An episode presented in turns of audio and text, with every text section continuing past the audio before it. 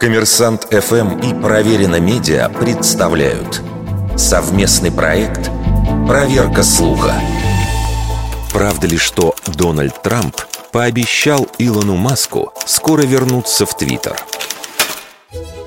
В 20-х числах октября СМИ обошло заявление экс-президента США, в котором тот поздравил предпринимателя с приобретением Твиттера и заявил, что его аккаунт будет разблокирован в последний день октября.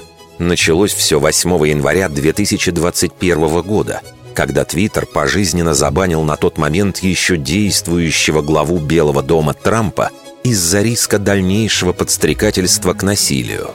Это стало реакцией на беспорядки, которые в здании Капитолия устроили сторонники проигравшего выборы Трампа.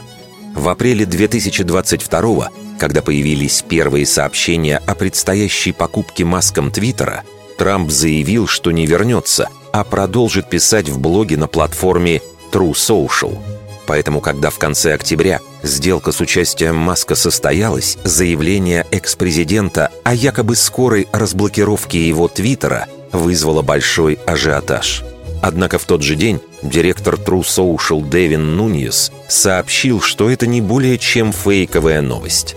Затем в интервью Fox News Digital уже сам Трамп заявил, что несмотря на симпатию к новому владельцу платформы, в Твиттер он все же не вернется. А окончательную точку в дискуссии поставил сам Маск. Он написал, что соцсеть не позволит никому, кто был забанен за нарушение правил, вернуться на платформу, пока не будет разработана четкая процедура, что займет еще как минимум несколько недель. Вердикт. Это фейк.